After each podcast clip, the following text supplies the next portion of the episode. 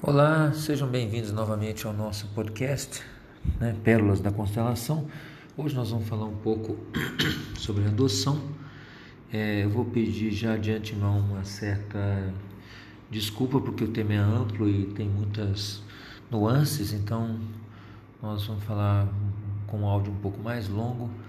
De qualquer forma, eu quero agradecer muito vocês por estarem mais uma vez junto conosco ouvindo o nosso podcast. E vamos então ao, ao tema da adoção e o que interessa falar a respeito, ok? Então vamos lá, vamos falar um pouco sobre adoção. A primeira coisa importante que tem que se falar quando se trata de adoção é que os pais, né, os pais que dão a vida para uma criança, eles dão a ela sua própria existência e seu próprio ser. Ou seja, não existe relação mais íntima no mundo do que a relação entre os pais e os filhos. Essa visão, muitas vezes filosófica do Ocidente, de pensar nas pessoas como indivíduos completamente separados, frequentemente é, desfoca e pensa que a gente pode separar um indivíduo dos pais de uma maneira completa. Né? E nós observamos que isso não é possível porque os filhos são uma verdadeira extensão viva dos pais.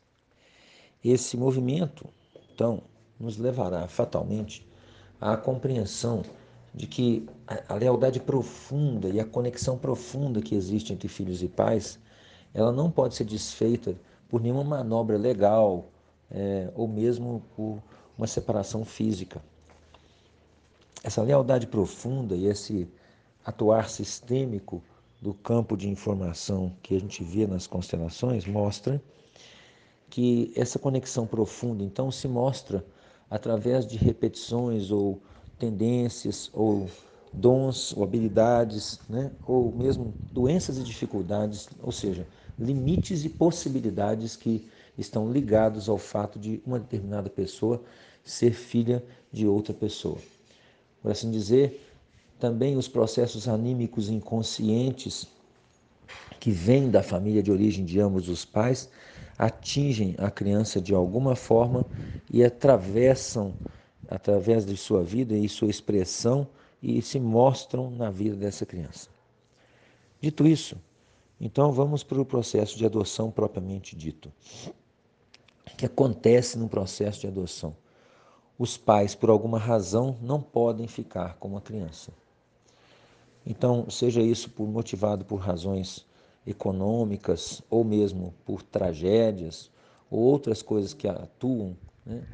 o fato é que os pais não podem ficar com a criança e ela é entregue para que outras pessoas venham a cuidar dela.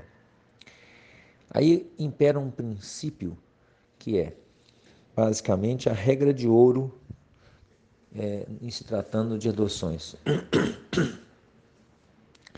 que significa?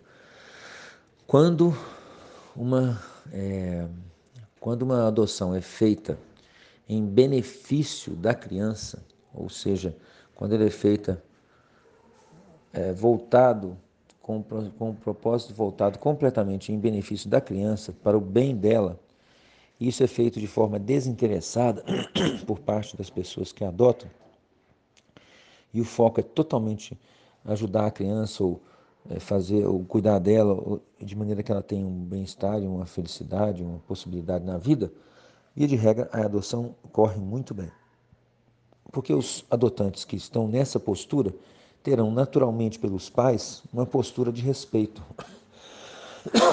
e também de inclusão.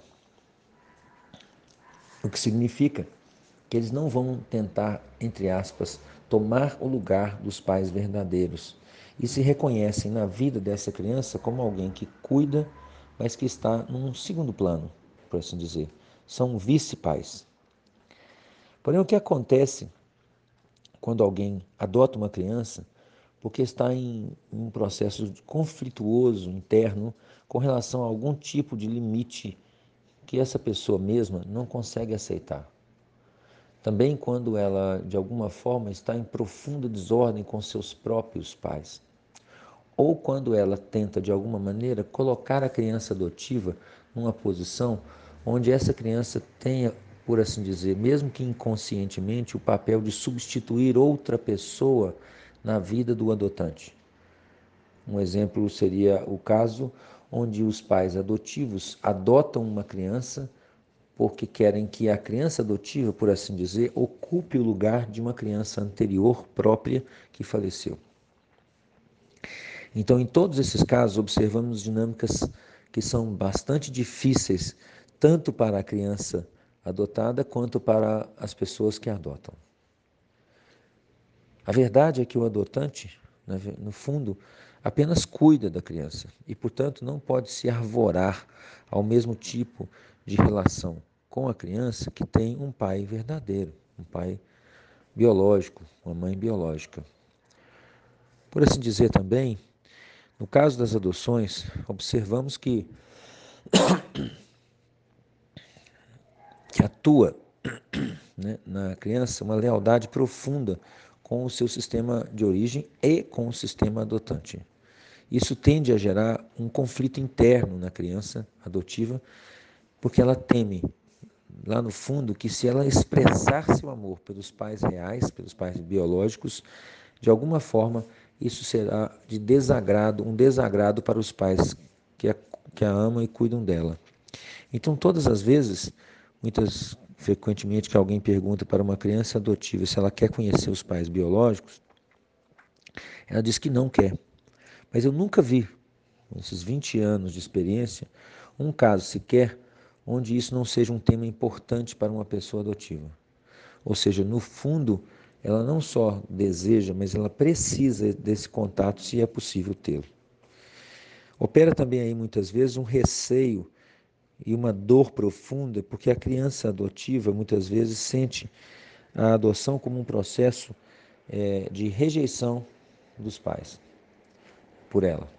E nem sempre isso é assim. Né?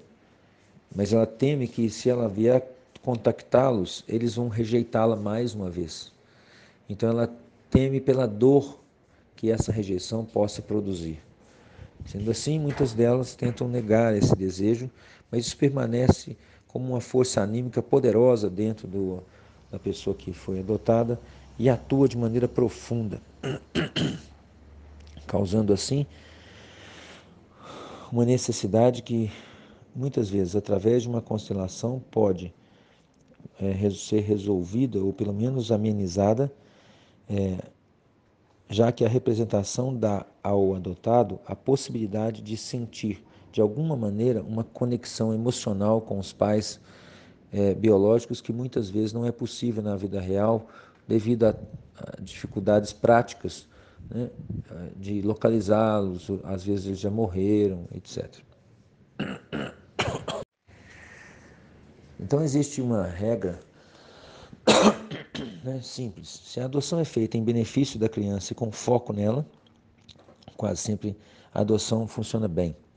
Quando, entretanto, a adoção é feita em benefício dos adotantes ou para suprir uma necessidade deles, então muitas vezes eu vi que o adotado, depois de algum tempo, quando ele alcança um certo grau de autonomia, ele se revolta contra o adotante. Eu chamei isso e publiquei isso uma vez num congresso que foi feito em Oaxaca em 2003, no México. Eu chamei isso de Síndrome de Brutus, em alusão ao que ocorre né, no, no caso do assassinato de Júlio César no Senado Romano, onde os senadores, cada um deles, aplicou um golpe de faca no imperador romano. E havia entre eles um senador que era o enteado né, o adotado de Júlio César, filho de sua é, outra mulher, em que deu-lhe desferiu, ao desferir-lhe um golpe, teria sido reconhecido por César e, e este teria dito: Até tu, Brutus, meu filho. Esse movimento de rebelião, né, ele é, na verdade, uma espécie de vingança anímica profunda, porque a criança adotada se sente profundamente traída quando não lhe é dado de alguma forma o direito de amar seus pais reais, porque ela está ali desempenhando uma espécie de papel é, de substituto né, para o adotante.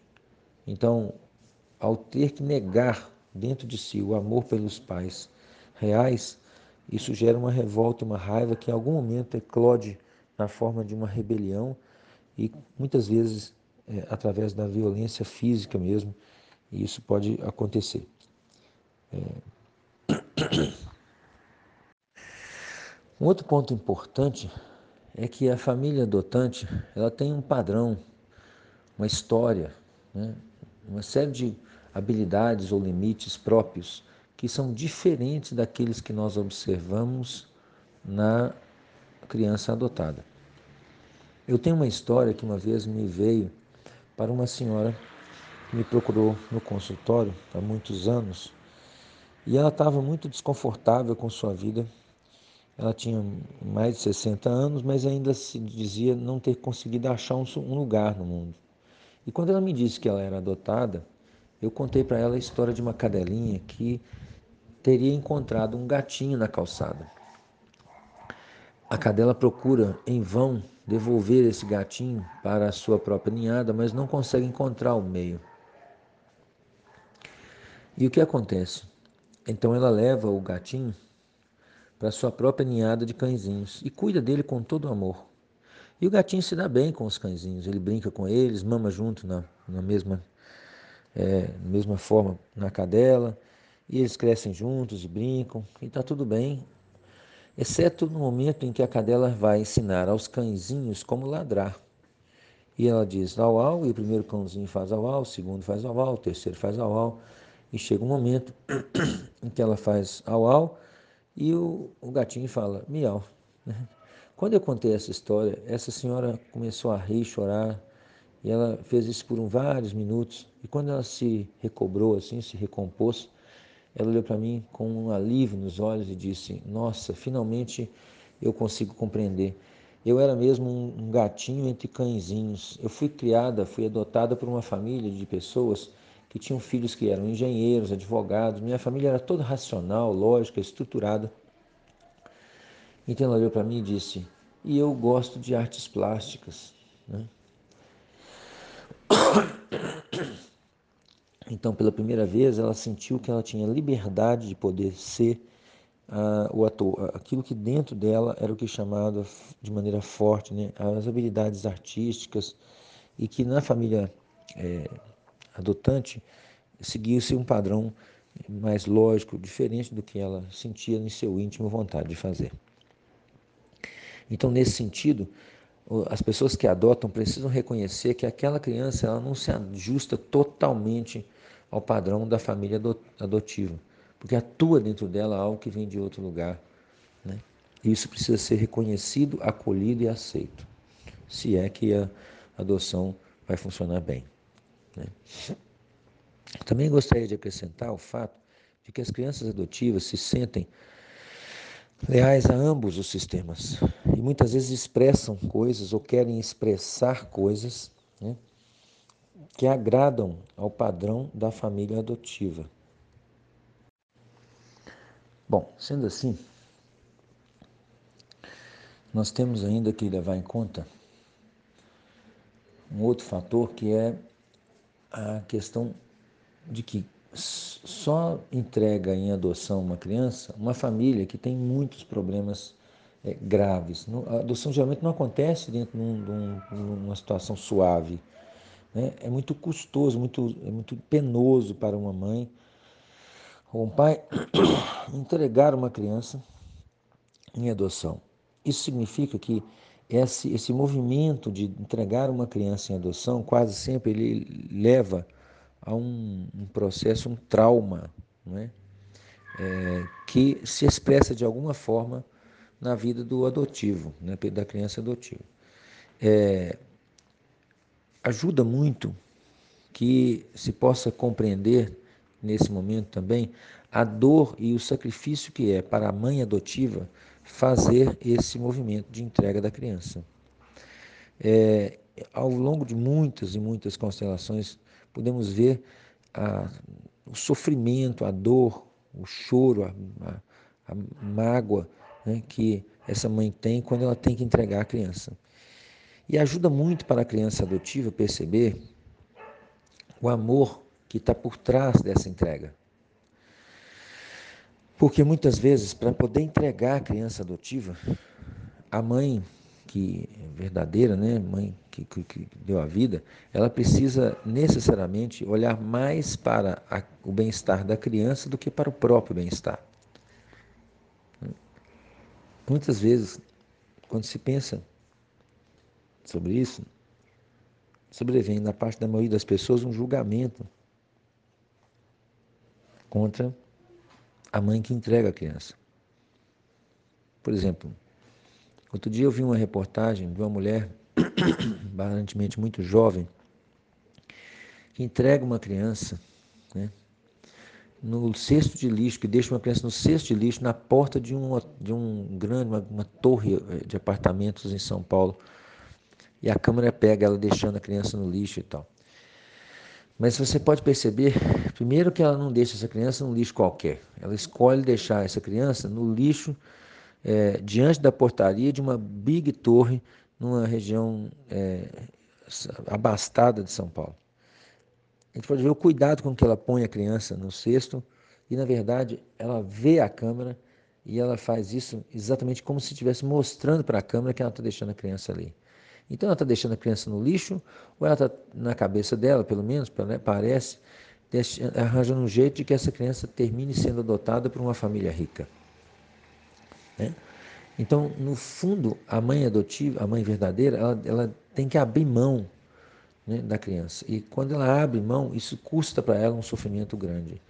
Nas constelações, quando as pessoas adotivas muitas vezes veem que sua mãe sofreu essa dor, isso é para elas um alento, em certa parte, porque elas então percebem que não foi um processo de rejeição, em que também houve amor na entrega dessa criança para uma outra família. E de regra, porque a mãe verdadeira se, se encontra num ponto de desespero, né, onde ela não consegue achar uma outra saída. E cá entre nós, muitas vezes é mais, seria mais fácil para ela fazer um aborto né, do que depois deixar a criança nascer e entregá-la. Mas esse é um ponto importante, perceber o amor da mãe que entrega a criança em adoção. Isso também muitas vezes cura na alma muitas feridas e muitos problemas das pessoas que são adotadas.